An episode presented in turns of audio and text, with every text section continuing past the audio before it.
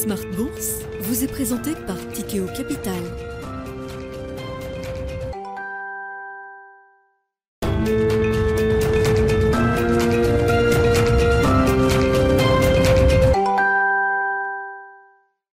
C'est reparti pour Smart Bourse, votre double dose quotidienne de marché en direct sur Bismart. Chaque jour à la mi-journée, 12h30, 13h et en fin d'après-midi, la grande édition pendant une heure à partir de 17h en direct, rediffusée à 20h sur Bismart TV.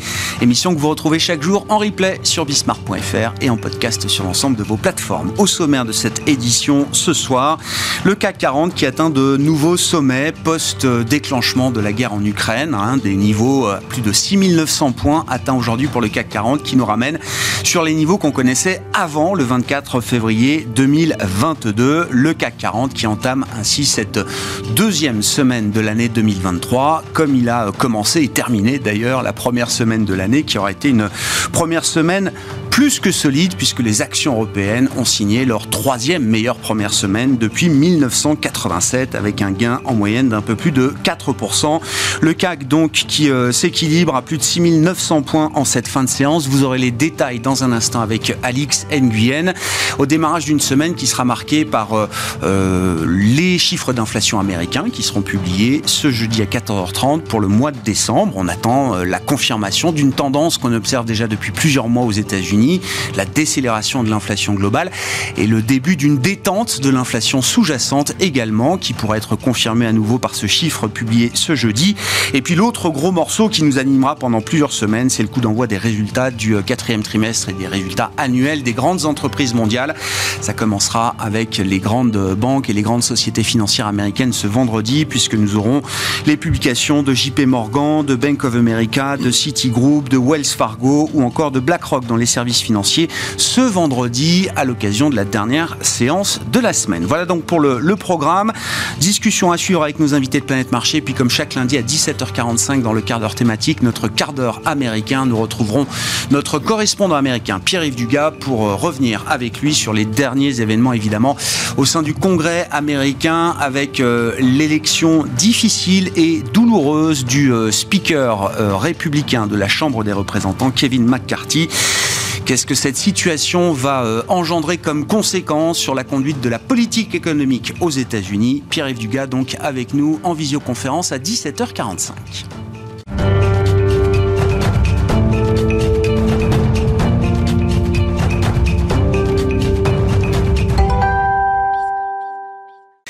D'abord les infos clés de marché en cette fin de séance en Europe. Tendance, mon ami, nous retrouvons Alix Nguyen. Alix avec une première séance de la semaine dans le vert pour les indices actions en Europe et notamment pour le CAC 40. Oui, une hausse qui s'intensifie après un début de séance plutôt calme. Pour rappel, l'indice parisien a fait un bond de 6% la semaine dernière. C'est sa plus forte progression hebdomadaire depuis novembre 2020. La réouverture hier des frontières chinoises soutient le marché ce lundi et plus particulièrement le secteur du luxe, LVMH et Hermès grimpent. S'agissant des temps forts de la semaine, jeudi seront publiés les chiffres de l'inflation américaine de décembre. L'autre grand rendez-vous sera celui des premiers résultats trimestriels des banques américaines. Les anticipations sont pessimistes, notamment du fait d'une info Bloomberg selon laquelle Goldman Sachs s'apprête à supprimer environ 3200 emplois cette semaine.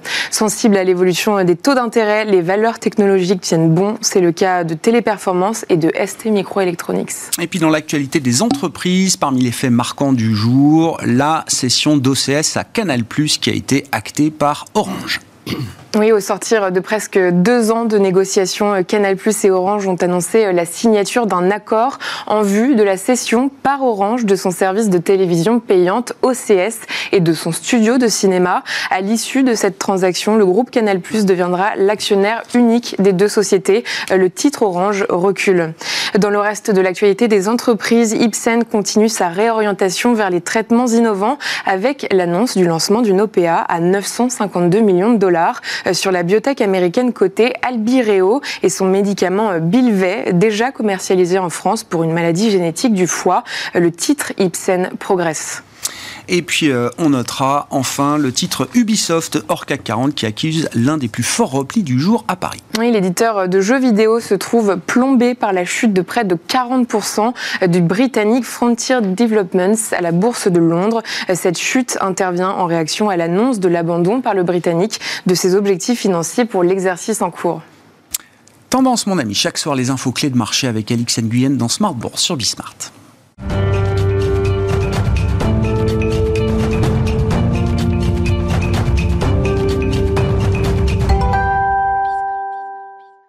Trois invités avec nous chaque soir pour décrypter les mouvements de la planète marché. Jean-Jacques Friedman est avec nous, le directeur des investissements de Vega IM. Bonsoir Jean-Jacques. Bonsoir Grégoire. Ravi de vous retrouver. Ravi de retrouver également Alexandre Taïeb à vos côtés. Bonsoir Alexandre. Bonsoir Grégoire. Vous êtes gérant chez Sycomore Asset Management et Thibaut Prébet avec nous également en plateau. Bonsoir Thibaut. Bonsoir. Merci beaucoup d'être là. Vous êtes directeur général adjoint de la financière Arbevel. Quelques commentaires. Je commence par vous, Thibault, sur cette ambiance de début d'année qui euh, profite euh, au maximum aux actions européennes, aux actions chinoises euh, également.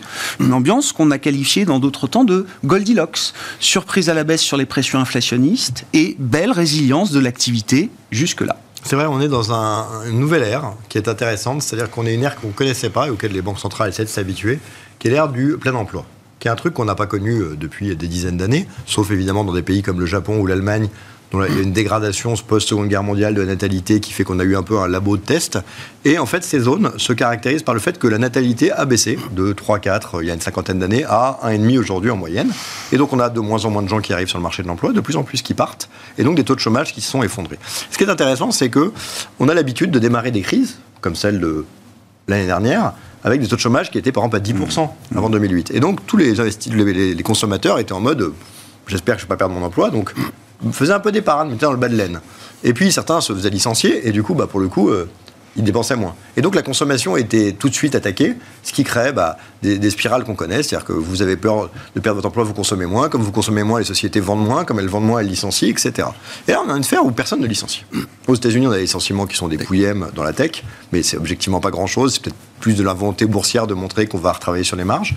En Europe, il n'y a rien. Enfin, chaque patron de société que nous rencontrons chez Financière à Bevel nous parle des deals qu'il fait avec Pôle emploi pour essayer de recycler, pourquoi pas des seniors qui étaient moins recherchés avant, les former, les garder. Et donc ça n'existe plus. Et non, dans un monde où personne n'a peur de perdre son emploi, personne n'arrête de consommer. Et donc, du coup, bah, fatalement, une inflation qui, faute de nombre de consommateurs, même s'ils vont bien, pourrait rebaisser un peu puis un sujet énergétique évidemment majeur, et pendant ce temps-là, une consommation qui tient bien. Et donc c'est vrai un scénario euh, peut-être un peu plus positif que ce qui était envisagé en octobre, qui prend un peu les marchés de cours. Euh, espérons que ça dure. Un, mot quand même de, l'emploi et des changements structurels qu'on constate aujourd'hui sur le marché du travail ou, les marchés du, travail euh, aux États-Unis euh, et, en Europe. Il y a, deux euh, grandes masses qu'il faut avoir en tête, en tout cas une aux États-Unis pour comprendre ces, déséquilibres fondamentaux. C'est-à-dire que l'attrition de la population active et l'explosion de la demande d'emploi de, aujourd'hui de la part des, employeurs fait que on n'a pas assez d'offres d'emploi. C'est-à-dire que même si on mettait tous les gens de la population active au travail, ça ne suffirait pas à pourvoir tous les jobs qui sont laissés vacants euh, aujourd'hui, en plus de ceux qui sont déjà pourvus. C'est un déséquilibre qu'on n'a pas observé euh, depuis des générations. Oui, alors ce qui est intéressant, c'est qu'on connaît la réponse à ça, parce que l'Allemagne l'a traité, hein, par exemple avec l'immigration. Et c'est vrai que bah, l'immigration était un phénomène qui était gênant, parce que vous disiez, si mon gamin qui est en train de payer un fer à bac plus 5, hein, on ce point de vue assez bourgeois, et a pas d'emploi, c'est quand même inacceptable, alors que pendant ce temps-là, on est obligé de faire venir des médecins étrangers. Le jour où vos enfants, ils ont du boulot, tout va bien, par contre, vous n'avez pas recruté, que vous êtes embêté, bah, tout d'un coup, vous êtes beaucoup plus ouvert. Donc on peut penser qu'un peu à l'instar du nucléaire, on a une rotation euh, de l'image qui est en train d'être euh, extrêmement rapide sur euh, une dizaine d'années, on est passé de tout l'un à tout l'autre. Il est possible que sur l'immigration, on arrive sur des chemins assez similaires, puisqu'après tout, l'immigré, s'il prend un emploi qui est vacant, c'est pas tout à fait la même lecture que dans le cas contraire. Mm. Et c'est vrai qu'on va arriver vers cette logique-là, ça va être intéressant. Ça va pas tout régler. Il faut pas oublier qu'aux États-Unis, quand vous faisiez venir un immigré mexicain, bah, quand au Mexique la natalité était à 6, bah, c'était pas le même effet quand elle est à 2,5. Donc en plus, il va y avoir aussi cet effet, euh, un plus acceptable parce que les écarts, on va dire, sociologiques dans la manière d'utiliser les prestations ou autres sont beaucoup plus faibles. Euh, mais il va y avoir aussi une moindre efficacité dans la capacité à reconstituer une main-d'œuvre euh, disponible. Donc c'est vrai que ça va être un des enjeux. On voit que le Japon n'a pas souhaité aller dans cette direction pour des raisons insulaires, le Royaume-Uni ayant des visions assez similaires, que l'Allemagne, elle, l'a fait. Et on voit bien la différence derrière. Euh. donc ça va être quelque chose de très structurant dans les années à venir. Ah et on va voir ces opinions. Et c'est pour ça que quand les banques centrales nous ressortent des trucs des années 70, on est toujours ces financières à Babel un peu gênés parce que c'est quand même des populations démographiques tellement différentes de ce qu'on voit aujourd'hui Mm.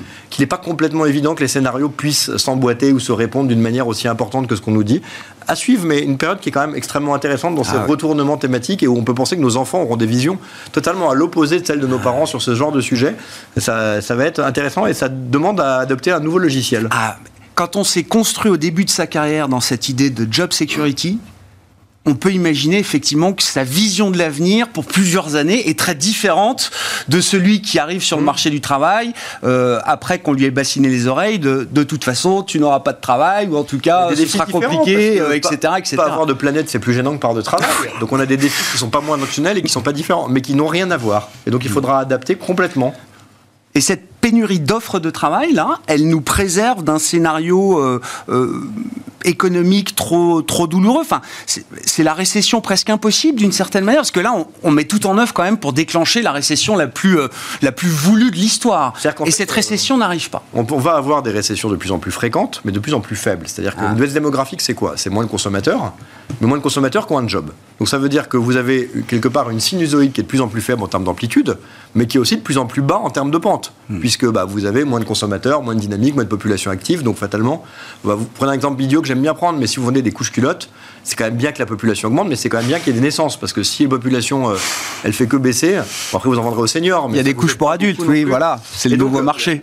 Voilà. Et donc le point est de dire que euh, c'est différent. Ça va faire, euh, à mon avis, des cycles beaucoup plus stables, mais avec beaucoup moins de potentiel. Ouais. C'est pour ça que cette thématique d'innovation qui a été très attaquée depuis deux ans, peut-être qu'une population qui stagne ou qui baisse, elle sera plus nécessaire parce que comme on n'a pas de croissance sur les thématiques classiques, il faut la chercher sur des la nouveautés. productivité, oui. Avec ces énergies vertes ou d'autres sujets. Donc ça, demande à réfléchir, mais je suis assez partisan de l'idée de, de plus en plus de récession parce que quand le potentiel de croissance il est peut-être à 0,5 par an, D'accord. On ah, tape très sûr vite. qu'on est vite en dessous. Ouais. Et bon, d'un côté, une récession à moins 0,2, tout le monde s'en fout. Ouais. Alors qu'une récession à la 2008 à moins 12,8 en Allemagne, bon là, on, on sent un peu plus. L'autre chiffre que je voulais apporter, on en discutait vendredi, c'était le chef économiste de Société Générale euh, CIB qui nous, euh, qui nous donnait ce- cet exemple sur le marché français. Avant, pour faire baisser le taux de chômage en France, il fallait créer 150 000 emplois. Aujourd'hui, on a besoin de créer seulement 80 000 emplois pour voir le taux de chômage euh, baisser. Bon, situation, on a digressé un petit peu, mais c'est quand même un sujet fondamental et on est au cœur de tout le sujet d'ailleurs et de ce qui anime également la conduite des politiques monétaires aujourd'hui, hein, cette question de pénurie d'offres qui maintient euh, une pression inflationniste presque permanente, structurelle, euh, estiment Ouais. certains d'ailleurs, dans les, dans les systèmes économiques. Ouais, ouais. Jean-Jacques. Sur la croissance, ça c'est la tendance long terme que vous décriviez. À plus court terme, sur la patte, vous disiez euh, en termes d'inflation, c'est une surprise. Bah, en réalité, même pas. C'est ça qui est étonnant, c'est ça qui est paradoxal. C'est-à-dire que vraiment par des effets de base mécaniques, et ça va s'accélérer en février, il y avait une baisse de l'inflation attendue. Et d'ailleurs, les investisseurs l'ont attendu pendant plusieurs mois. Après, ils ont un peu désespéré, ils ont lâché le morceau, mais c'est vraiment arrivé. Et la surprise, c'est vraiment en termes de croissance. Ça, c'est vrai Ouais, qu'il y a une forme la résilience de l'activité. Voilà. Il y a une forme de résilience. Alors, ce qui s'est passé aussi, c'est qu'il y a cet élément fondamental, peut-être que vous décriviez, mais il y a aussi l'élément euh, court terme, où il y a eu la période du Covid, où il y a eu quand même, parce qu'on dit toujours, l'épargne a été consommée, mais il y a eu aussi beaucoup de SICA monétaire. C'est-à-dire qu'il y a une période pendant deux ans où il y avait l'impossibilité de consommer, et puis il y a eu quand même des, des, des, des, des salaires maintenus, et ces salaires maintenus n'ont pas été tous consommés. Donc, si on met ça avec euh, ce que vous disiez sur une tendance plus long terme, sur le fait quand même d'une- confiance euh, accrue, bah, tout ça, ça fait que sur la, sur la récession qui était annoncée, il y a au moins un point d'interrogation. On ne sait pas. On ne sait pas comment ça va se comporter. C'est-à-dire que mécaniquement, il va y avoir quand même une augmentation euh, du chômage et donc il va y avoir un peu plus d'inquiétude. Est-ce que ça va être compensé par d'autres éléments? Est-ce que ça va être compensé par une reprise qu'on voit naître en Chine? Donc au moins, les gens, pour l'instant, se concentrent sur la certitude et sur le fait de dire bon bah ça s'améliore au moins en termes d'inflation. Ça, c'est un point clair, quoi, oui, Et et, qui va continuer. Et, et l'idée que les euh, stratégies euh, RH des entreprises évoluent, vont devoir évoluer beaucoup, c'est quelque chose euh, que l'investisseur a en tête. Enfin, encore une fois, j'ai été marqué, c'était un Michelin il y a quelques mois ou à peine quelques semaines en fin d'année dernière qui devait faire partir 1200 salariés des usines. C'était le plan social qui était prévu chez Michelin depuis euh, 2021. Ah, bah finalement non, on va en garder au moins la moitié de ces 1200 gars parce que nous on a des carnets de commandes et si on n'a pas ces mecs-là, on peut pas produire et livrer nos clients. Oui, oui, tout à fait. Alors, récession, ralentissement, ce que vous voulez, moi, les gars, je les garde dans les usines pour l'instant. On le ressent en tant qu'investisseur et en tant que salarié aussi, dans les boîtes où on est. Ça, on, le, on, le, on, le, ressent, on le voit bien. Il y a un rapport de force qui s'est modifié. Euh, voilà, il y a vraiment ce sentiment. Pour l'instant, je pense qu'il y a plus une espèce euh, d'impuissance et il n'y a pas eu des RH qui ont vraiment euh, su comment transformer et, et modifier ah. le rapport au travail. Après, ce qu'on disait aussi, c'est qu'en termes de productivité, la productivité baisse ou, ne monte pas, et c'est ça qui, euh, euh, associé finalement à euh, des embauches moyennes, bah, fait qu'il n'y a pas énormément de croissance. Et sur la productivité, peut-être que c'est lié aussi au télétravail. Il y a aussi là une nouvelle donne en la matière, et on voit bien que la baisse de la productivité qu'on vit, peut-être qu'elle est liée à ce télétravail qui, malgré tout, bah, distend les relations humaines et crée des choses plus compliquées dès qu'on a des projets en tête à réaliser. Pour le quotidien, ça fonctionne bien, mmh. mais peut-être à Tom, ça fonctionne moins bien. Mais sur le marché, peut-être qu'à un moment donné, il y avait simplement aussi le fait qu'il y avait un tel niveau de pessimisme. C'est ça qui vraiment était très très euh, euh, frappant.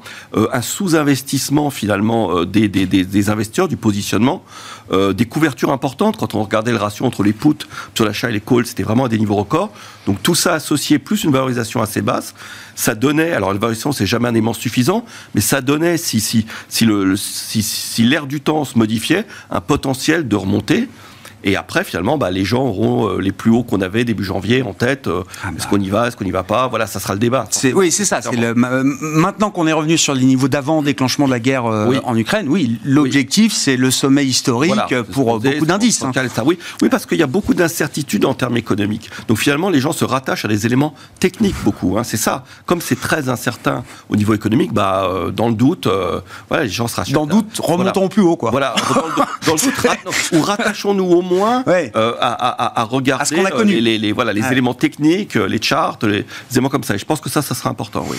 Alexandre, je reviens toujours à cette ambiance Goldilocks de début d'année, hein, l'environnement un peu boucle d'or et qui profite très largement aux, actions européennes faut qu'on parle quand même de la crise énergétique. Je sais qu'elle a disparu, mais il faut quand même en dire un mot. Pourquoi est-ce qu'elle a disparu, cette crise euh, Elle a disparu bah, parce qu'il fait chaud déjà. Non, ouais. quand même, euh, pour, pour, simplifier un peu le propos, euh, il fait très chaud partout en Europe. C'est la première fois qu'on a une telle vague de chaleur à cette période de l'année dans l'histoire de l'humanité. Hein. C'est vraiment la première fois. C'est les températures les plus élevées. Euh, et c'est ce qui fait que, euh, bah, avec tout le tout l'apport de LNG qu'on a eu, on voit des pays comme l'Allemagne qui, si on se rappelle, il y a trois mois, toutes les toutes les industries devaient fermer les unes après les autres.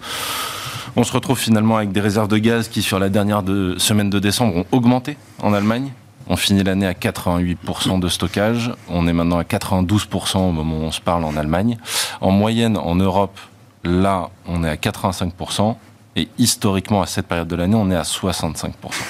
Ce qui fait que, euh, comme les températures vont continuer d'être élevées euh, d'après les différentes prévisions, on devrait non seulement passer cet hiver, mais la crise qu'on voyait déplacer à l'hiver prochain, elle sera peut-être même pas là. Ça. Donc en fait, on passe d'un scénario quand même très noir, où on devait avoir une récession forte à cause de ça, finalement un scénario euh, gris clair, voire blanc sur, sur cette partie-là, qui fait que bah, la récession, au pire, elle sera douce en Europe, et au mieux, elle sera même pas là. Euh, donc en fait, le rebond, il se fait en grande partie là-dessus, en plus du prix des matières premières qui baisse, des prix de l'énergie qui baissent, et qui fait qu'on voit l'inflation décélérer petit à petit, parce que l'inflation en zone euro est quand même liée au prix de l'énergie essentiellement. Et donc, euh, on voit que le, ce rebond de début d'année est quand même concentré en Europe. Mmh. Euh, aux États-Unis, c'est moins le cas, parce que l'inflation, elle est aussi plus ancrée dans l'économie, elle est moins liée au prix de l'énergie pendant toute la phase. Pardon? Et puis il fait moins 20. Et il fait moins 20. Accessoirement, il fait très froid. Accessoirement, il fait Et toute, toute la phase où on a eu un prix du gaz très élevé en Europe, pendant tout ce temps, le prix du gaz aux États-Unis a traité 20% plus bas.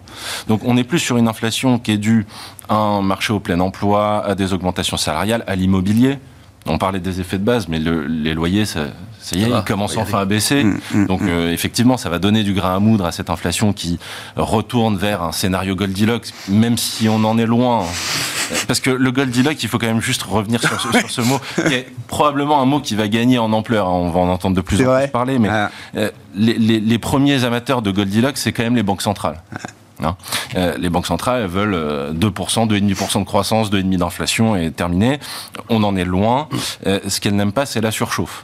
Euh, donc il va falloir voir maintenant comment le marché oscille entre indicateurs qui finalement rassurent aussi bien sur le plan, le plan de l'inflation que le plan de la croissance et des déclarations de banquiers centraux qui peuvent être, bah, comme on l'a vu avec Christine Lagarde en, décembre, un peu plus pushy que ce qu'on attendait. Ouais, mais encore une fois, sur cette crise énergétique, bien prendre la, mesure. Malgré des taux d'inflation qui ont atteint à peu près les, mêmes niveaux euh, au pic en Europe et aux États-Unis, on voit bien la manière dont se comporte le marché américain et la manière dont se comporte le marché européen. On voit bien qu'effectivement, ce qui pesait sur l'Europe et ce qui générait l'inflation euh, en Europe n'était pas du tout de même nature que ce qui euh, pèse de ce point de vue-là encore sur les marchés américains. Il y a cette facette de l'inflation et l'autre facette des, banques centrales où finalement, euh, bah, les, deux, les deux doivent resserrer. Mmh. Euh, mais euh, comment dirais-je, on, sent qu'il y a une, comme il y a une dichotomie de valorisation entre les marchés US et les marchés européens, les marchés US étant historiquement plus chers que les marchés européens, là on s'intéresse quand même, le rebond se fait en grande partie sur la value parce qu'on est encore en période de resserrement. Mmh. Donc c'est peut-être ce qui explique une partie du, non-rebond ou du plus faible rebond des ah États-Unis par rapport à l'Europe. ça s'est joué sur une séance en fin de semaine dernière, mais sinon, euh, c'était vraiment un démarrage très médiocre pour les marchés américains quand, euh, quand l'Europe euh, affichait déjà des performances très positives. Sur la crise énergétique, Thibault, je ne sais pas s'il y a des éléments complémentaires, mais c'est vraiment, c'est avant tout une histoire de facteur météo, et auquel cas, bon, c'est un facteur chance, ou est-ce qu'il y a quand même plus que ça derrière Il y a plus que ça. Déjà, il y a une boucle de retour. C'est-à-dire que vous savez, en économie, pour prendre un exemple basique pour les auditeurs, quand vous avez un chômage qui monte, bah, au bout d'un moment, il y a beaucoup de chômage, donc les gens sont tous intéressés par travailler, donc les salaires baissent. Quand les salaires baissent, bah, les gens recrutent. Quand les gens recrutent, il y a plus d'activité, tout le monde consomme. Puis au bout d'un moment, on monte, les, on monte les salaires. Et à force de monter les salaires, bah, les rentabilités baissent et puis on licencie. Donc on mm. connaît ce cycle. Sur le climat, il y a la même chose. C'est terrible, hein. mais si vous avez, comme cette année, 3 degrés de plus que la température normale, que dans le même temps, au lieu de vous chauffer à 22 chez vous, vous chauffez à 19, ça veut dire qu'au lieu peut-être de passer de 10 euh, dans l'intérieur de chez vous avant chauffage à 22, vous passez de 13 à 19, vous chauffez deux fois moins. Si votre demande en chauffage, qui est quand même la deuxième source de pollution, elle est divisée par deux, bah vous allez avoir une demande qui était déjà à moins 10, qui a peut-être passé à moins 20. Si votre demande, elle est à moins 20, bah, la Russie, qui était euh, peut-être que 30% d'une partie de l'énergie en Europe, bah, c'est même plus un sujet. Et donc on le voit bien, c'est-à-dire que si vous finissez avec des réserves à 80, 70 ou à 60 même, vous avez fini l'année dernière quasiment à zéro, bah, si vous devez remplir deux fois moins mis votre gaz et que la Russie en faisait 40, bah, en fait, vous n'avez même pas de sujet. Même si elle envoyait rien, probablement qu'alors du coup, elle voudra renvoyer parce qu'elle tant qu'à faire, elle voudra un peu de réserve et que sa stratégie de faire monter les prix aura quand même fini par faire qu'on se sert plus d'elle, mais qu'elle aura envoyé plus de pognon aux Américains en faisant des imports de gaz, de gaz qui auront servi à payer des armes à l'Ukraine. Donc c'est vrai que c'est pas un succès majeur euh, stratégique. Et donc la situation aujourd'hui est de dire voilà, on a une boucle de retour avec bah, à la fois moins de besoin de chauffer parce qu'il fait plus chaud, c'est mm. terrible, hein, c'est un échec, mais c'est quand même malgré tout factuel. C'est dans le même temps des gens qui se chauffent moins avec cette sobriété, et donc une demande énergétique qui a baissé. Donc cette idée que l'énergie doit être de plus en plus chère pour les 30 prochaines années, elle n'est pas remise en question, mais à horizon 3 ans, probablement qu'on va commencer à éliminer toutes ces dépenses énergétiques qui étaient devenues probablement un peu superfétatoires. Et donc, il est assez probable qu'on puisse avoir des prix d'énergie qui maintenant, bah, le sujet 2024 va être géré. Maintenant, évidemment, les gens qui ont signé un contrat il y a 2-3 mois d'électricité, bah, les sociétés en face se sont couvertes, elles ont acheté, donc peut-être qu'ils ne reverront pas des prix intéressants, mais on peut penser que les prochains contrats dans les mois à venir vont peut-être pas être complètement équivalents.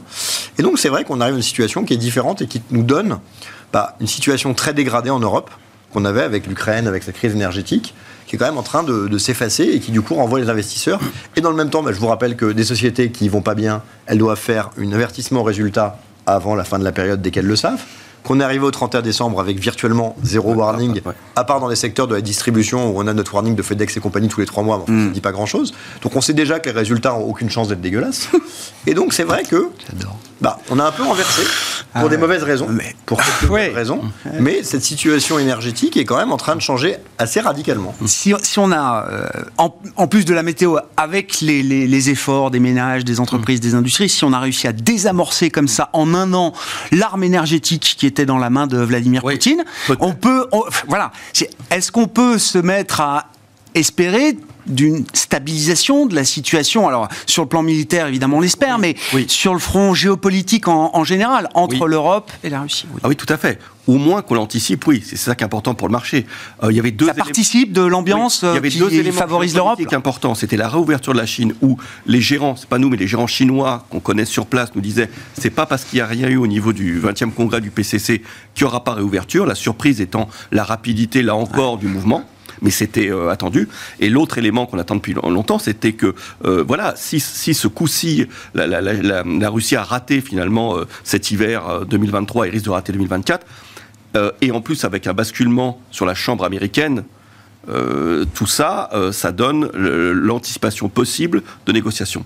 Et, et, ce qui est important, c'est que un conflit n'est baissier pour les marchés que s'il se double d'une crise énergétique. C'est la crise énergétique qui prélève du pouvoir d'achat qui fait baisser le marché. Hmm. Alors il y a quand même un, point par rapport à ça, parce que c'est quand même assez euh, compliqué et souvent on peut se faire avoir, c'est quand même la, Chine qui était absente. Et le retour de la Chine pour nous peut exercer une pression à la fois sur le pétrole euh, et euh, sur les métaux. Donc je serais plus mesuré quand même au cours du second semestre, et tout ça, on en parlait un peu, euh, mm. renvoie à l'idée peut-être que euh, c'est facile, enfin entre guillemets, l'anticipation d'une baisse de l'inflation au premier semestre, mais ensuite, je pense qu'il y a un, cap plus difficile à passer, et, souvent on a de la distance par rapport au discours des banques centrales, et ce coup-ci, j'aurais plutôt tendance un peu à y adhérer en pensant vraiment que je suis assez étonné. Euh, pour moi, on dissocie bien l'amélioration de l'inflation et le pivot et le changement de la politique de la Fed. C'est deux choses différentes. Mmh. Et je pense que la Fed ne pourra pas pivoter parce qu'il y aura cette hausse du pétrole et cette hausse des métaux et des matières premières qui surviendra sur le gaz, euh, voilà, ça semble se stabiliser. donc il faut prendre les banques centrales au premier degré, oui. pour ce qu'elles nous disent. En ce moment, oui, tout à fait. Je vous vois acquiescer, euh, Alexandre. Je veux bien qu'on reprenne là-dessus, euh, effectivement, parce que donc l'idée que ces surprises à la baisse sur les pressions inflationnistes, ça va pas être un chemin linéaire. Il y aura des déceptions, il y aura des mauvaises surprises à un moment euh, dans les prochains mois, au courant de cette année 2023. Et encore une fois, dans la, la, la, la le, le, discours et le degré d'agressivité des, des, banques centrales, bon, la Fed est partie la première, elle a été très vite, très fort, etc. Rejoint ensuite par la Banque centrale européenne. Donc on a ce petit décalage qui semble perdurer. Hein. Le dernier discours officiel de la BCE, en tout cas à la suite du, Conseil des gouverneurs en décembre dernier, montre un degré d'agressivité qui a encore été rehaussé euh, par rapport à ce qui prévalait encore euh, juste avant. Hein. Oui. Je suis totalement d'accord avec ce qui vient d'être dit. Euh, en complément peut-être sur le, dogme de la BCE, du moins récemment, c'est l'Allemagne qui a parlé. Hein. Mm. je pense que Christine Lagarde a des pressions politiques que Jérôme Powell n'a pas ce qui euh, lui permet d'avoir à Powell un paysage peut-être un peu plus large et on le voit entre deux conférences de presse de, la Fed. On a quand même des membres de la Fed qui parlent, qui s'adressent à la presse, etc. Et on voit que l'unanimité est de moins en moins forte. Peut-être la seule chose qui fait croire au marché que la Fed peut pivoter sur la deuxième partie de l'année. Euh, il y a un vrai débat dans la conversation aujourd'hui au sein du FOMC. Disons qu'il y a plus de débats. Il y a plus de moins, c'est moins directionnel sur euh, sur le resserrement. Néanmoins, euh, je, je, pense que aussi bien à la Fed qu'à la BCE, il leur reste encore pas mal de travail à faire. Les mmh. conditions financières sont encore très accommodantes. Euh, la réduction du bilan, elle a commencé pour la Fed, elle commence tout juste pour, euh, pour la BCE. Donc on est loin et du taux terminal euh, et euh, de la réduction du bilan qu'ils avaient prévu.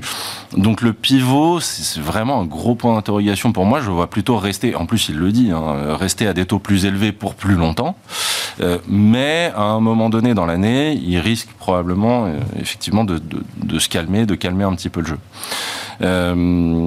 et donc là, moi, ma crainte, c'est que, en fait, on est, voilà, des, de bons indicateurs, ou du moins euh, en dessous des attentes, du coup, pour l'inflation, ce qui est bon pour le marché. Euh, et ensuite, un, plutôt des banques centrales euh, trop agressives par rapport à ce, que, ce à quoi s'attend le ah marché. très clair. Et le risque, c'est que fin janvier, alors c'est fin janvier la Fed et début février la BCE, il me semble. Oui, c'est 1er février la Fed et 2 février, je crois, la BCE. Voilà. Et donc le 1er février, vu les données sur l'emploi qui sont sorties, parce que hmm. Powell regarde quand même beaucoup l'emploi, je serais pas surpris qu'il nous fasse un second Jackson Hole. Hein. un petit rappel, petite ah, piqûre de rappel, encore ah, mais D'accord, d'accord. Complètement, parce que le marché euh, s'est euh, gargarisé sur le fait que euh, les, euh, les average hourly earnings... La pression sur les salaires semble être moins forte que ce qu'on avait lu d'ailleurs en novembre et s'atténuer encore au mois de décembre. Mais euh, ça continue de monter et euh, l'inflation corps est toujours en train de monter aussi. Donc Mmh. euh, il n'y a pas de raison de euh, desserrer la vis euh, tout de suite. Et du coup, euh, il y a quand même l'idée que le, le- le différentiel de taux euh, entre euh, les États-Unis et l'Europe sera euh, un peu moins fort encore que ce qu'on imaginait. Bon, la Fed a relevé son anticipation de taux terminal, le marché est à peu près calé sur Oui. cette idée-là. La BCE l'a fait de manière assez choquante. hein. Ça a été un vrai choc de marché pour amener les anticipations de taux de dépôt terminal à plus de 3% ou autour de, de 3%. Sachant qu'il y a un vrai risque que la BCE aille au-delà de ce, ce niveau qui est pour l'instant euh, Oui, anticipé. ça, ça reste quand même un, un pur point d'interrogation dans le sens où aussi bien la Fed que la BCE nous disent on est data dependent et donc on n'a pas les data à six mois. Non. Donc euh, à voir une fois qu'ils seront à leur taux terminal, dont, disons celui du consensus 5,25 pour la Fed et légèrement au-dessus de 3 pour la BCE, on verra ce qu'ils feront ensuite en fonction des chiffres d'inflation. Dans, le cas de la, BCE spécifiquement, euh, Thibault, euh, alors euh, la BCE refuse de, et on a partant du marché du travail tel qu'on l'a décrit, la BCE et l'Allemagne notamment ne veut voir euh, aucun début de commencement de euh, d'inflation salariale endogène euh, dans le système. Elle ne veut pas prendre ce risque. C'est ce que je comprends en tout cas de la manière dont la BCE réagit aux chiffres aujourd'hui et guide euh, sa politique monétaire. Pour ça, elle va amener le taux de dépôt à 3,25, 3,50, euh, 3,75, pourquoi pas 4 euh, chez certains C'est un risque qui est du domaine du possible aujourd'hui. Quel type de risque ça fait porter sur euh, l'économie en zone euro, sur le financement des États? Ça se débat. Ça se débat assez clairement. La première chose, c'est que je reviens sur ce qui a été dit. Moi, j'ai pas forcément tout à fait la même vision, mais euh, il y a un point qui est clair. Nous, on a appelé notre point de fin d'année l'inflation pivote, pas les banques centrales. C'est un peu ça quand même la dynamique qu'on a observée. C'est-à-dire qu'on a une inflation qui sur toutes les stats pivote. Tous les indices de prix payés, des indices d'activité, ISM, PMI, sont tous en baisse. Les chiffres d'inflation sont tous hyper bas. Et effectivement, nous, on est partisans du fait que le chômage ne remontera pas, pour des raisons démographiques. En revanche, bah, ce chômage qui ne remonte pas avec des salaires qui se modèrent hein, sur des rythmes de 3, 3,5 annuels, ce qui pose pas de problème pour une période, on va dire, euh, où on vient d'avoir des, quand même des hausses de coûts énormes qu'il faut absorber, euh, c'est quand même une grande surprise. Et puis, il ne faut pas oublier que décembre, c'est un mois où toutes les stats sont très déflationnistes. Et on a, au milieu de ça, bim, 0,6 de hausse sur les mois de salaire. Et tout le monde se dit, ah, ça, c'est quand même un caillou. Hop, c'est révisé à 0,4 et un petit 0,4 en plus. Mhm. Et maintenant, on a 0,3. Donc, en fait, il reste quand même pas beaucoup de munitions pour les banques centrales qui ont déjà basculé en disant avant, regardez, en mensuel, c'est beaucoup. Puis quand en mensuel, il n'y a plus rien, on dit, mais regardez, en annuel, c'est toujours élevé. On sait que dans deux mois, en annuel, c'est fini. hein. C'est-à-dire que quand on se comparera en mars avec un pétrole à 127 dollars, euh, l'inflation globale, elle va passer euh, quand même à des niveaux très bas. Et donc la question qu'il faut se poser, c'est où jusqu'où peuvent aller les banques centrales? Euh, La première idée, c'est de se dire qu'on avait des chiffres qui étaient quand même mi-figue mi-raisin sur l'inflation. Ça remontait un mois, ça rebaissait un peu. Là, on a quand même un tir qui en un mois a énormément changé. Donc il va donner un discours très différent aux banques centrales. On a aussi une accumulation, c'est-à-dire quand on a deux stats au début, le gens disait ça va pivoter. Les gars disent attendez, on va en voir un peu plus. Et donc Maintenant, on a quand même cette accumulation. Et il ne faut pas oublier un truc pour les banques centrales, c'est qu'on a une résilience du consommateur. Ça, c'est vrai. Mais à l'international et dans l'absolu, on a quand même des indices d'activité, de nouvelles commandes qui s'effondrent. Pas qui baissent, hein, qui s'effondrent. Mm, mm. Ça peut inquiéter un peu. Donc, si à un moment, en février-mars, on commence à avoir des taux d'inflation qui vont aller très vite vers les zéros, qu'en même temps, on continuera des chiffres, euh, de nouvelles commandes, de perspectives qui se dégradent fortement, c'est pas impossible qu'ils y aillent. Ce qui est sûr, c'est que la Banque centrale, c'est plus compliqué. La Fed, elle, va, elle est en train de faire une connerie, tout le monde le sait, mais elle a peur d'en faire comme 70, qui, à mon avis, n'est pas un risque, mais on l'arrêtera trois mois trop tard, c'est peut-être pas très grave. Mais on- le chemin, on le connaît. Ils vont aller entre 4,75 et 5,25 en fonction de la vitesse à laquelle ça décélère. Ils vont pivoter en milieu fin d'année quand on verra qu'économiquement il n'y a plus de sujet et qu'il y a presque plus un risque de piège déflationniste que le contraire. Quand les prix vont baisser, qu'on va voir qu'à un moment il faut l'arrêter. Ça peut changer à, cette vitesse-là. euh, Bah, toujours parce que c'est des tendances. Ouais, ouais, je après, sais bien, Ça hein, je repartira, sais bien, ça hein. repartira pas. C'est là qu'il n'y a pas de consensus. Il y a des gens qui parlent du double top, des gens qui pensent que ça rebaisse, mais il n'y a pas de doute sur le fait que ça rebaisse. Donc vous comprenez Et- le pricing de marché sur la Fed, c'est que que, la Fed- vous comprenez que le marché On anticipe. est d'accord, on n'est pas d'accord, mais l'histoire, on la connaît. L'inflation européenne, on la connaît pas. Parce qu'on ne sait pas où va l'énergie. On ne sait pas comment la zone réagit à un bas chômage, parce qu'il n'y a jamais eu de bas chômage dans la zone, à part en Allemagne. On ne sait pas comment évolue cette guerre, les visions politiques. On ne sait pas comment Poutine vient. Si Poutine dit, mais moi je veux quand même vous vendre du gaz, même à des prix très bas, sachant que le gaz, il ne peut pas le vendre ailleurs, hein, parce qu'il n'y a pas de pipeline entre la Sibérie et la Chine, et il faut 15 mm. ans pour en faire un. Il y a une quantité d'inconnus en Europe qui fait qu'on ne peut pas être confortable sur un scénario, parce qu'encore une fois, si on se tapait les températures américaines en Europe actuellement, je vous rappelle que là il fait quand même moins 45 en Russie, bah, s'il faisait moins 15 chez nous, le scénario ne serait pas du tout le même. Donc c'est vrai qu'aux États-Unis, on peut comprendre le scénario, penser que la Fed en fait trop, mais à 2-3 mois, c'est assez consensuel. on est très très dépendant même de data comme la météo qu'on ne maîtrise pas. Alors c'est tombé du bon côté, si on peut dire ça, parce qu'il y a quand même une inquiétude euh, qui est dedans. Mais pour le reste, on ne peut pas avoir un scénario sur l'Europe parce que ça dépend. Après, ce qui est sûr en revanche, c'est que on est en train d'inventer une histoire d'une inflation intrinsèque en Europe qui n'a jamais existé et qui reste quand même très liée à l'inflation, avec quand même des, coûts salariaux qui ont rebaissé, enfin en tout cas le rythme d'augmentation a rebaissé en France. Donc c'est pas très clair, ça peut s'inverser assez vite. On voit cette communication assez forte qui est de dire si vous m'inversez toutes mes hausses de taux euh, dans la partie long terme, bah, ça n'a pas d'effet et moi il faut quand même que ça ait de l'effet. Donc là c'est le discours des banques centrales. Elles le tiendront que le temps où il y aura besoin de cet effet. Si à un moment on se rend compte qu'il n'y a plus vraiment besoin de cet effet, ce qui vu aussi pareil les chiffres sur l'immobilier américain, peut aller assez vite. On n'en sait rien. Donc on pense que ça peut aller assez vite, ça peut pivoter assez vite. Ce qui est important, c'est que la densité et l'unanimité des chiffres d'inflation, ce qui n'était pas du tout le cas il y a trois mois, six mois, on avait toujours des trucs très contrariés, donne quand même une assez grande force au mouvement de modérer ces hausses de taux. Est-ce que ça va suffire ou pas? Est-ce que les politiques vont s'accobouter euh, Aux États-Unis, je pense que c'est moins clair. En Europe, c'est pas évident. Bon, comment on gère la situation sur le plan de l'investissement, euh, messieurs, désormais, Jean-Jacques? Alors bon, euh, reprenons hein, quand même euh, le, ce rallye européen euh, entamé en octobre, suivi par le rallye des actions chinoises à partir du, du mois de novembre. C'est quand même les deux marchés leaders, on va dire, sur mmh. ces derniers mois. Est-ce qu'on arrive déjà à des niveaux qui euh, justifieraient un peu plus de prudence de la part des investisseurs et ceux notamment qui ont pu en profiter euh, Alors on était rentré, vous vous souvenez, euh, on n'a pas revendu. C'est-à-dire que justement, on pense que le mouvement de correction de décembre était normal parce qu'on s'approchait justement des niveaux de prêt du 4 février, etc. Le mouvement de taux nous a un peu surpris à la hausse. Les taux sont retendus en fin d'année, hein, c'est ça. Et peut-être que justement, c'est pour montrer la différence entre la baisse d'inflation attendue et le pivot qui sera plus tardif quand même. Euh, là, ça a bien repris. Euh, nous, on, prend le, pari quand même, malgré tout, d'essayer plutôt euh, eh bien, d'opérer une rotation en faveur des États-Unis et de la croissance qu'on a opérée depuis fin novembre. Alors, pour l'instant, ça ne fonctionne pas extraordinairement bien, mais voilà, il nous semble vraiment que on arrive à des niveaux de valorisation. En fait, ce qu'on joue, c'est soit on joue de la cyclique, soit on joue de la croissance, mais justement par rapport au fait que les valeurs défensives nous semblaient chères par rapport au fait qu'elles intégraient vraiment une récession avec des gens qui mm. disaient on va faire de la pharma, on va faire du défensif, mm. parce que nous, nous on, pense qu'il faut faire le contraire. Donc on a été plutôt soit vers de la cyclique plutôt européenne, soit on a remonté de la croissance US en se couvrant contre le risque de change, mais en maintenant finalement les achats qu'on avait pu faire le, toute fin, toute fin de septembre. Comment vous êtes comme ça qu'on. Ouais, ouais j'entends. Donc, convaincu qu'il y a un moment dans cette année 2023 où les vents redeviendront plus porteurs pour les valeurs de croissance, les grandes valeurs de croissance américaines, euh, incluant notamment la tech, j'imagine, euh, Jean-Jacques. Oui, oui, oui, oui. Il y a peut-être des dossiers idiosyncrasiques comme euh, Tesla, etc. Bon, ça, on le joue pas. Mais, mais, voilà, il y a, oui, il y a, il y a, il y a, pour nous, il y a le fait que euh, le marché, il y a un peu un désamour à, qui, qui, qui, qui, vient à la hauteur de, de, de cet amour extraordinaire euh, qu'il y avait auparavant. Mais d'ailleurs, je pense qu'une partie, ça avait été évoqué, mais du chômage, des, des, déclarations qui sont faites, c'est pour finalement se raccorder un peu aux désidérats. Les plans de restructuration et les licenciements dans la tech, c'est pour montrer qu'on est capable de gérer aussi correctement l'entreprise du point de vue des coûts. Exactement. Par exemple.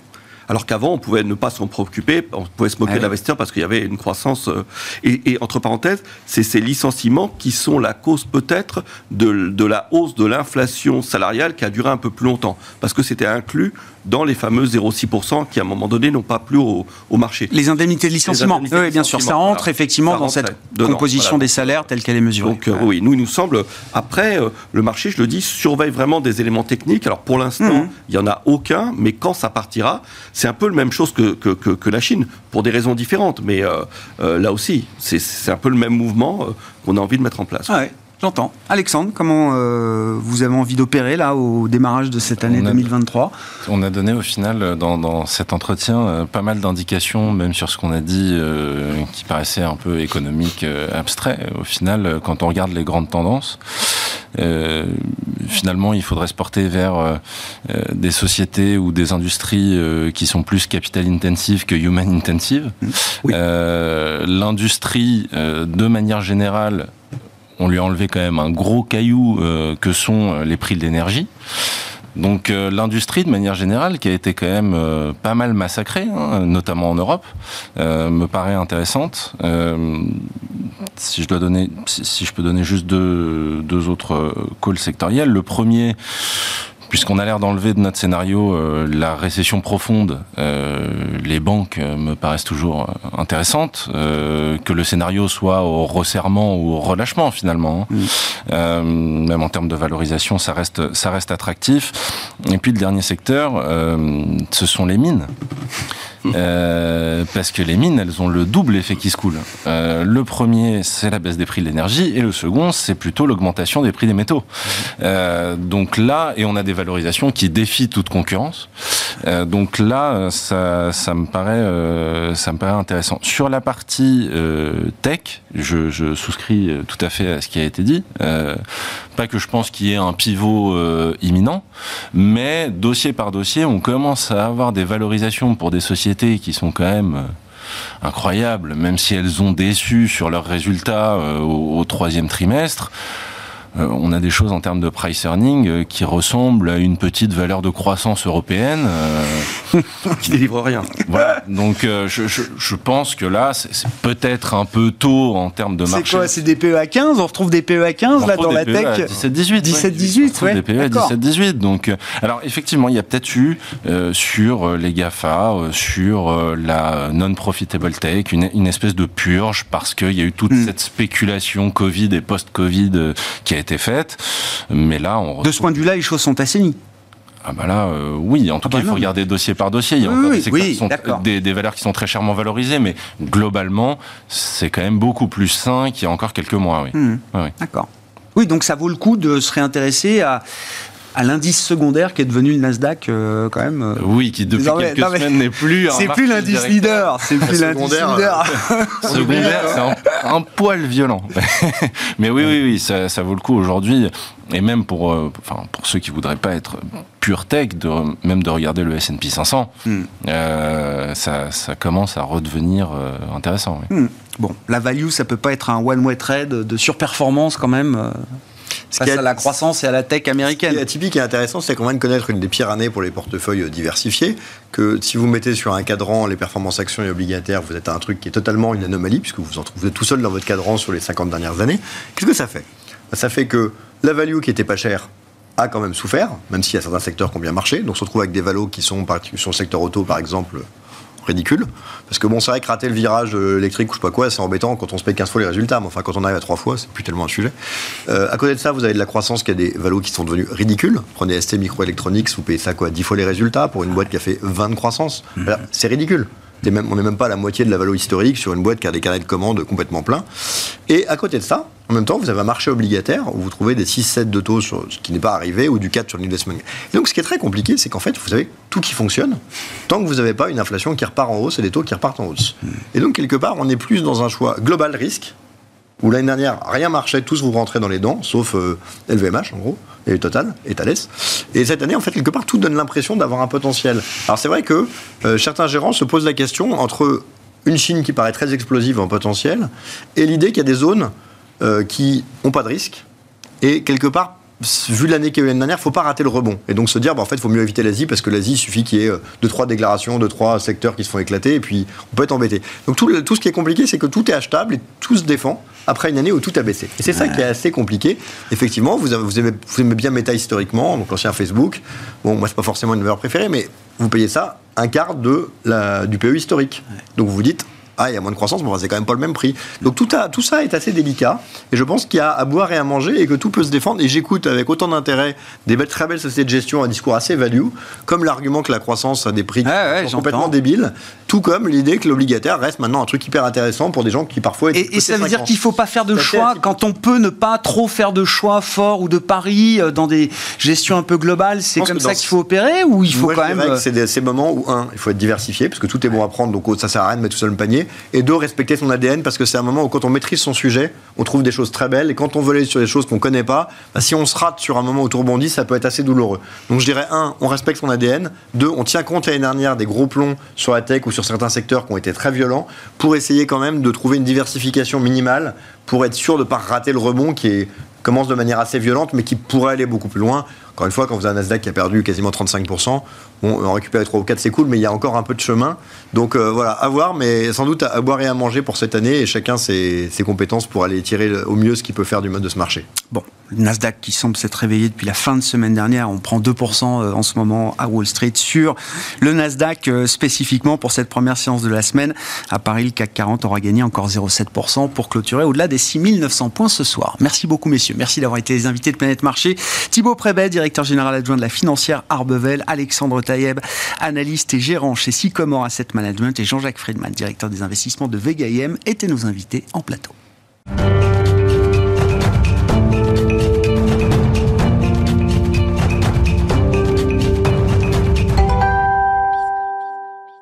Dernier quart d'heure de Smart Bourse, chaque lundi à partir de 17h45 en direct, rediffusé à 20h45, c'est le quart d'heure américain, notre rendez-vous américain avec notre correspondant américain, Pierre-Yves Dugas, je suis ravi de retrouver en visioconférence. Bonsoir et bienvenue euh, Pierre-Yves. Merci beaucoup d'être euh, d'être avec nous. L'actualité américaine a été euh, fondamentalement politique ces derniers jours avec l'élection sans doute la plus compliquée de l'histoire pour un speaker de la Chambre des représentants républicains en l'occurrence. Nous parlons de l'élection compliquée de Kevin McCarthy. Vos commentaires peut-être sur cette, cette situation de, vote qui a été assez incroyable, je crois, Pierre-Yves, et les impacts et les conséquences que cette fracture, ce déchirement à nouveau du parti euh, républicain sous les yeux de tous, je crois, puisque ça a été, c'est filmé par la chaîne parlementaire américaine et je crois que ça a fait les, délices du public euh, américain pendant plusieurs jours. Quelles vont être les conséquences de cette fracture euh, du Parti républicain sur la conduite de la politique américaine? Grégoire, le speaker est nu. Il est même plus que nu. Je sais pas, plus que nu, c'est quoi d'ailleurs? Euh, Écorché vif peut-être, je ne sais pas, mais. on savait qu'il y aurait un gros blocage avec ce Sénat qui est un tout petit peu plus démocrate qu'avant et cette Chambre des représentants qui est de justesse républicaine.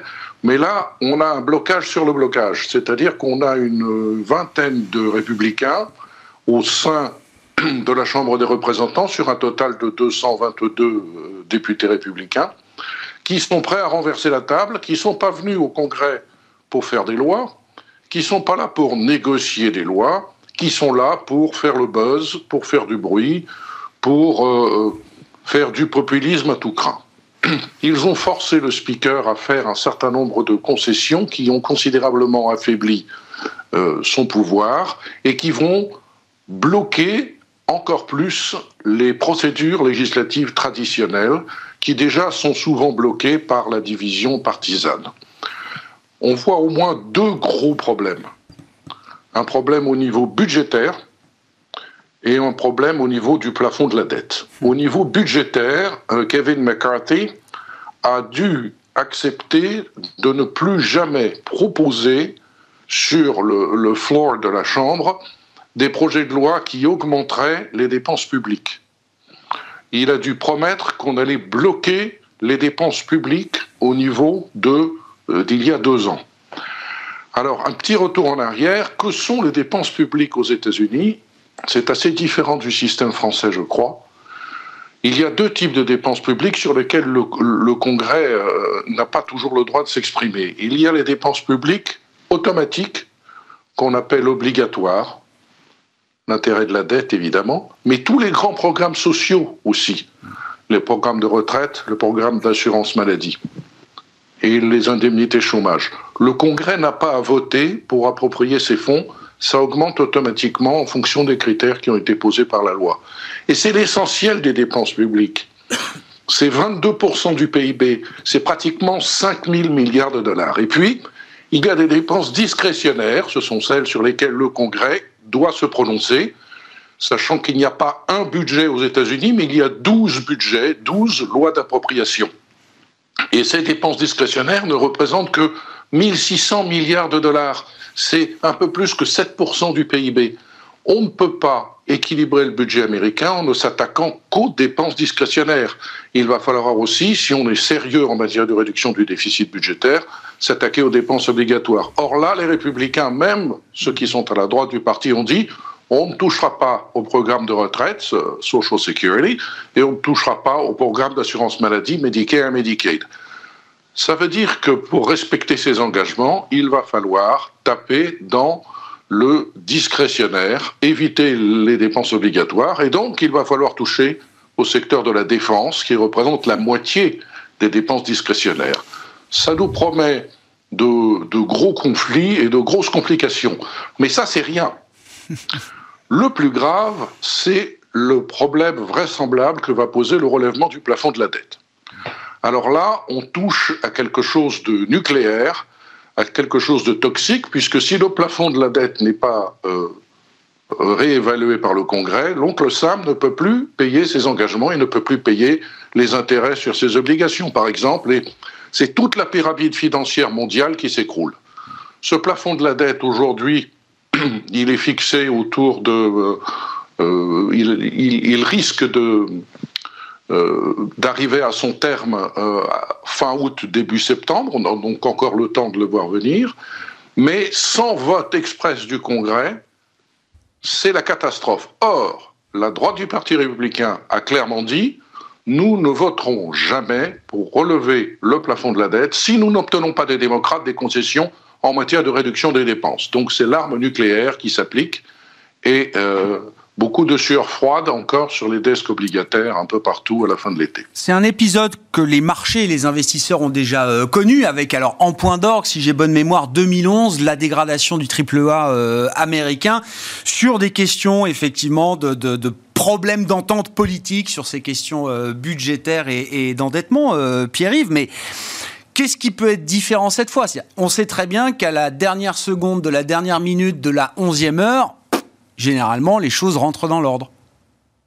Les choses ne pourront rentrer dans l'ordre que si une poignée de républicains centristes, il y a encore quelques républicains centristes, s'entendent avec une majorité de, démocrates à la Chambre des représentants pour faire passer euh, un relèvement de la dette. Au Sénat, c'est plus simple, parce que les sénateurs républicains, même les plus conservateurs, ne sont pas encore trop euh, populistes.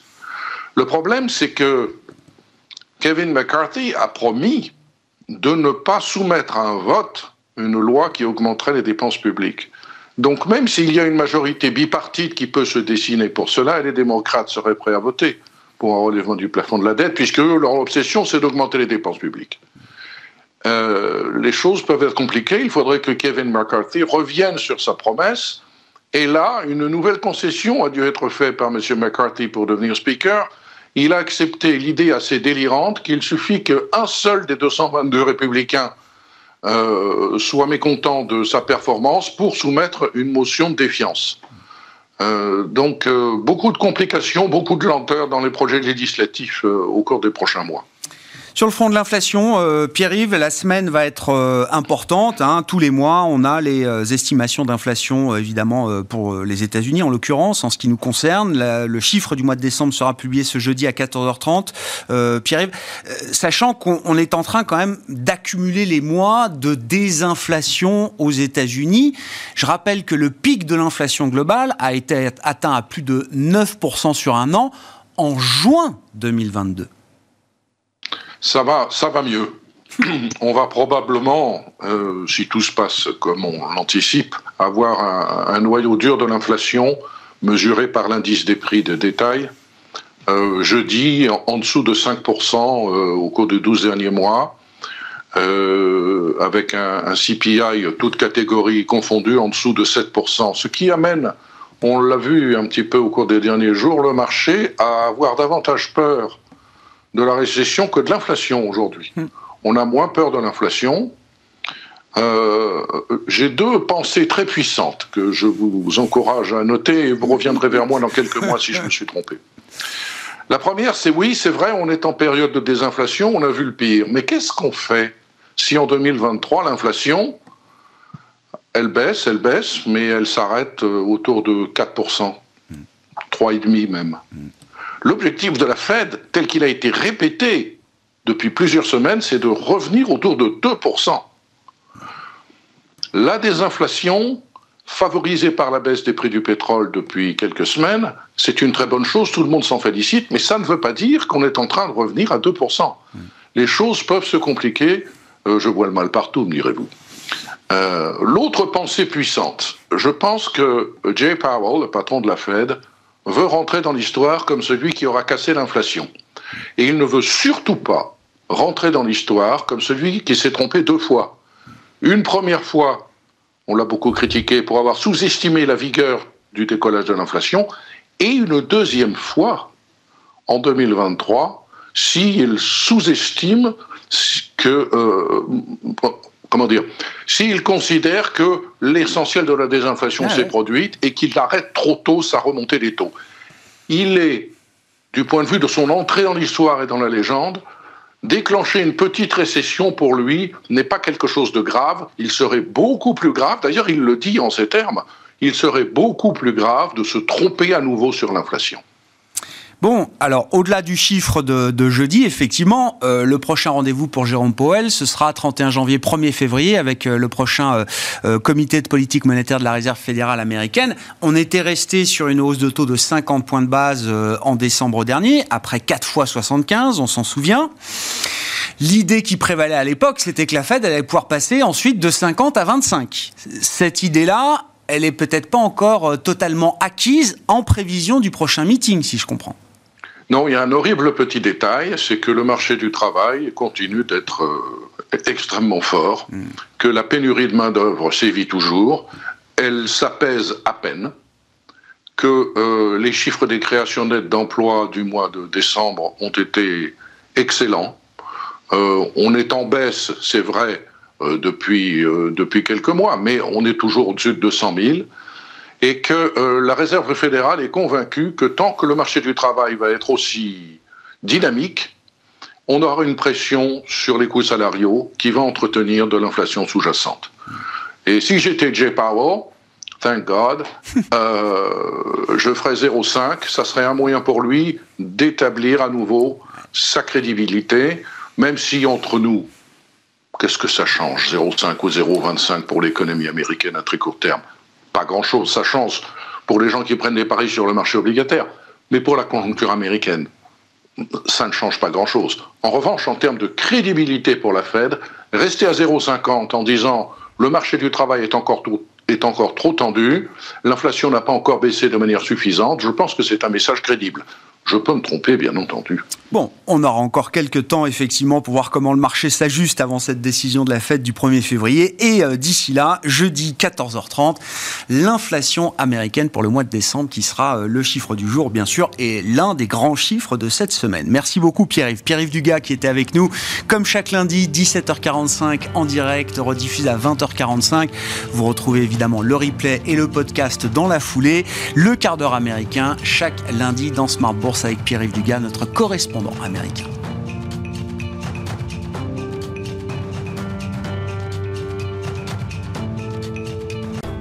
Smart Bourse vous a été présenté par Tikeo Capital.